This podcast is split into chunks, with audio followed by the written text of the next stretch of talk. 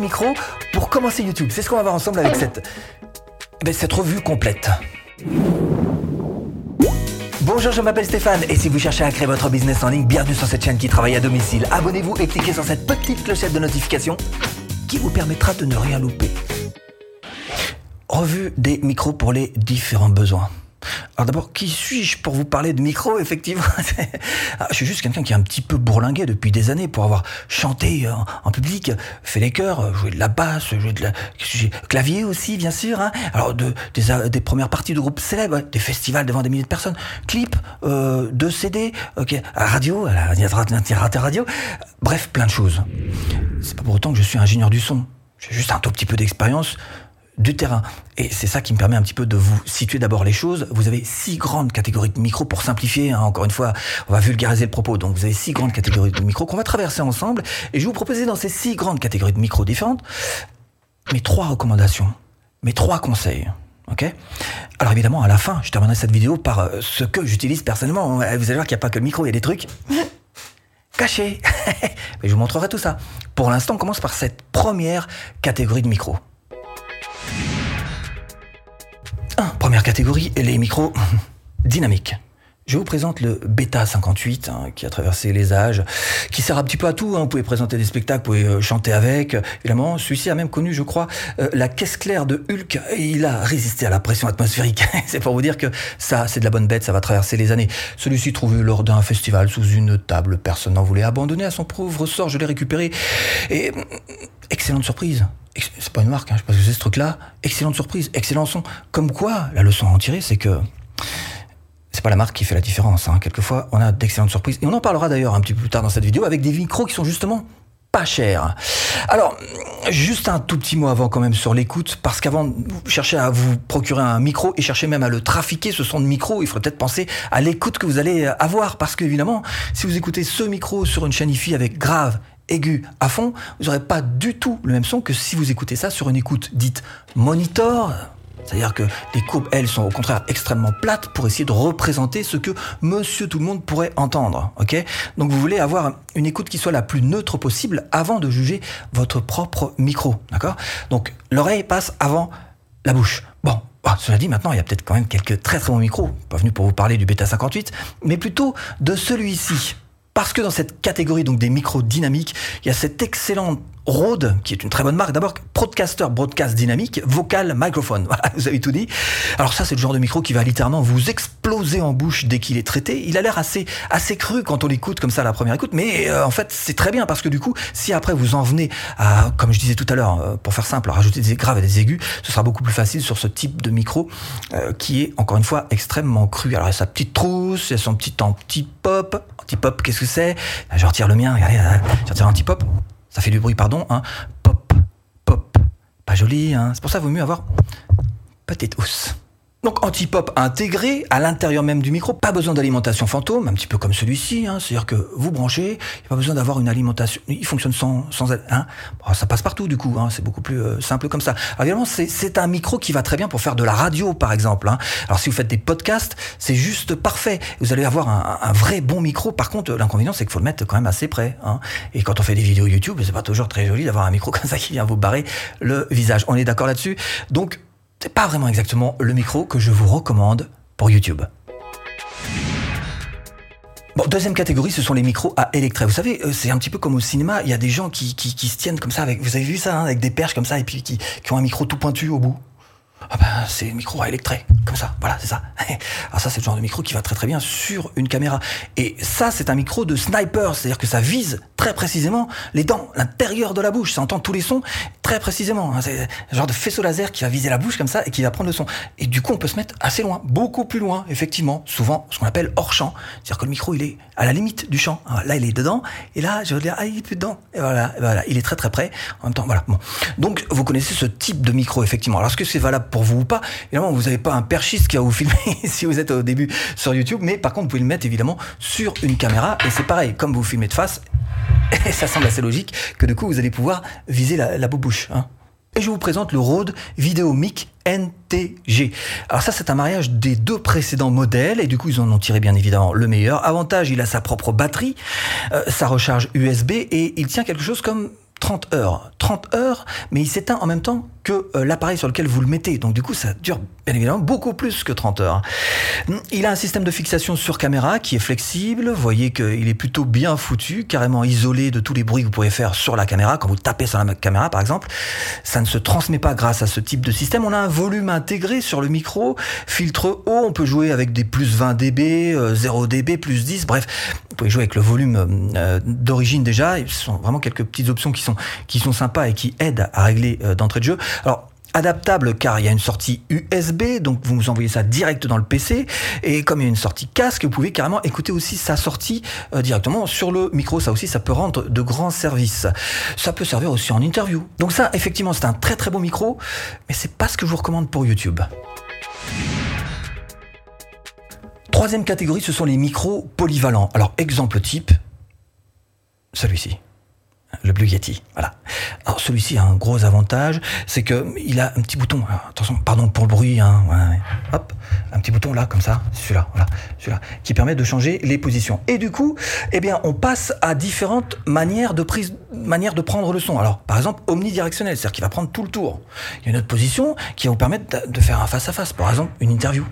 Je suis là et la personne est là. Voilà. Il y a aussi une position qui permet de faire ça.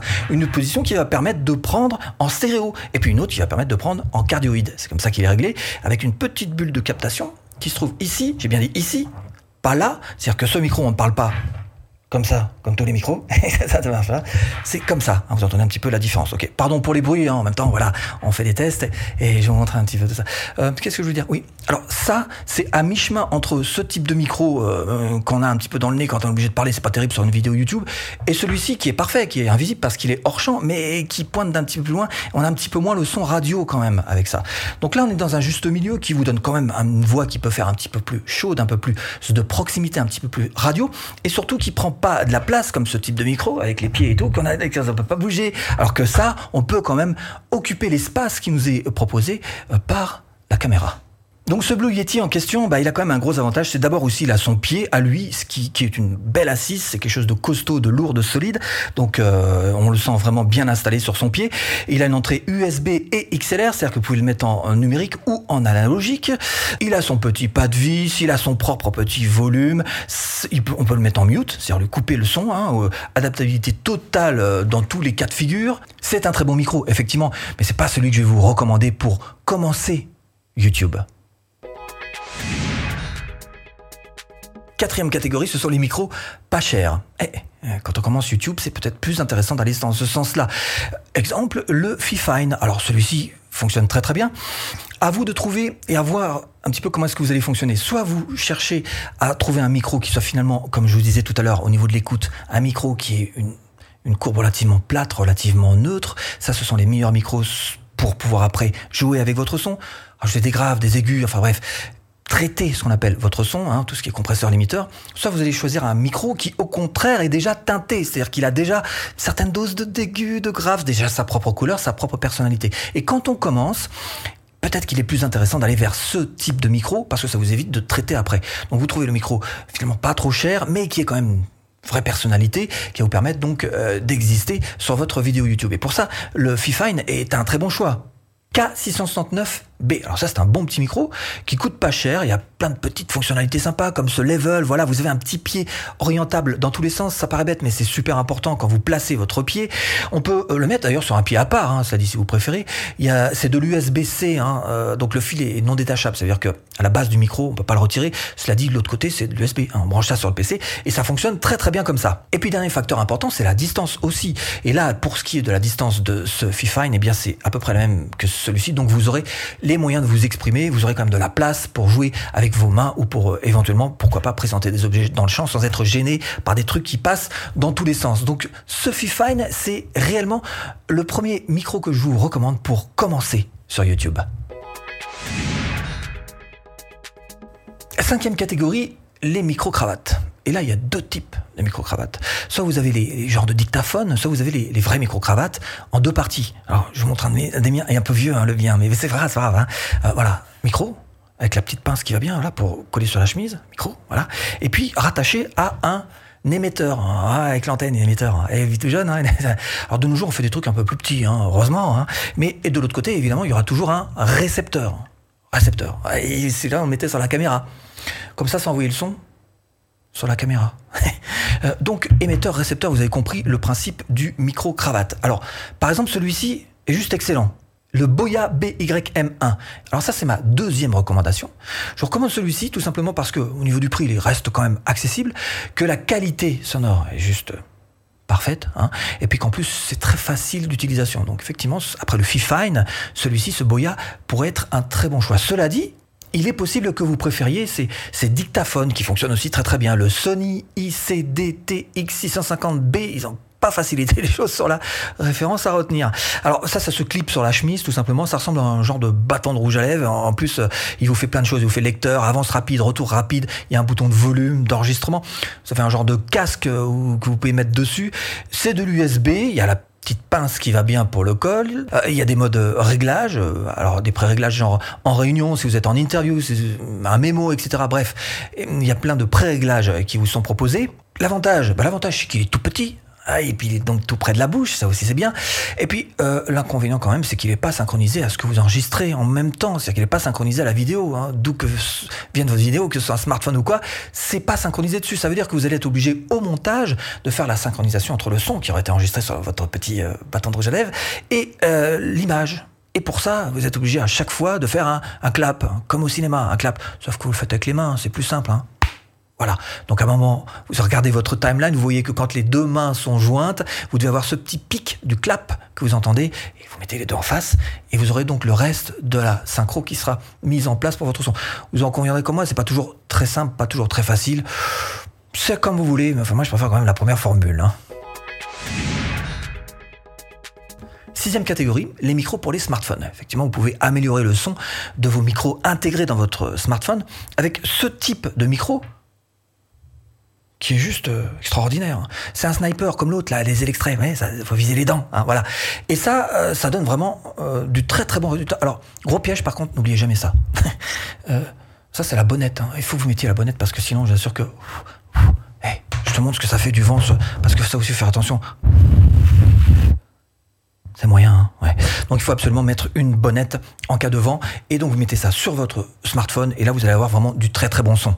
Le Rode Vidéo Mic Me, alors ça c'est un excellent rapport qualité-prix, c'est super simple, il vous suffit juste de brancher ça sur la prise et puis pof, on n'en parle plus, ça donne quelque chose comme ça. Hein ouais, c'est plutôt neuf mon, smartphone, mais ça marche quand même très bien avec. Hein, hein alors vous pouvez même vous en servir en interview. Hein. Euh, Est-ce que blablabla blablabla ah oui, oui, blablabla, blablabla. Voilà, hop. Donc vous voyez que c'est vraiment extrêmement simple à utiliser et ça donne vraiment un très très bon son. Donc je vous recommande, c'est ma troisième recommandation, je vous recommande précisément euh, ce microphone pars pas, parce que maintenant je te montre mon matos. Bon, alors on en parle hein, un petit peu de mon matos, de mon côté, qu'est-ce que j'utilise, parce qu'on me demande souvent, qu'est-ce que t'as comme micro, si cela. C'est pas juste le micro. Le micro, c'est bien, il est là, voilà, c'est le Blue Yeti, on en a parlé tout à l'heure, mais il y a aussi des trucs cachés. Attention, cachés, attention, voilà. c'est ça. Hein Donc là, vous voyez qu'il y a deux racks. Il y a ce qu'il y a en dessous et ce qu'il y a au-dessus. Alors, ce qu'il y a en dessous, c'est ce qu'on appelle un voice processor, c'est un rack on va dire un rack d'effets, c'est pas vraiment des effets, mais un rack en tous les cas qui sert à trafiquer la voix. D'accord? Trafiquer la voix, concrètement, regarde ça. D'abord, il y a un compresseur et c'est un seul bouton pour le régler. Donc c'est super simple. Il y a aussi euh, le noise get, c'est-à-dire supprimer en gros les bruits de fond. Vous avez ici le DSR, c'est-à-dire vous pouvez pousser les aigus, les S ne siffleront pas parce que ça stoppe les S. Euh, toute la partie basse ici, euh, vous avez toute la partie médium avec des paramétriques et puis les aigus oral exciteurs. Donc vous voyez que c'est vraiment fait exprès pour les voix et ça sert encore une fois à donner une voix un petit peu plus punchy, un petit peu plus costaud pour vos vidéos.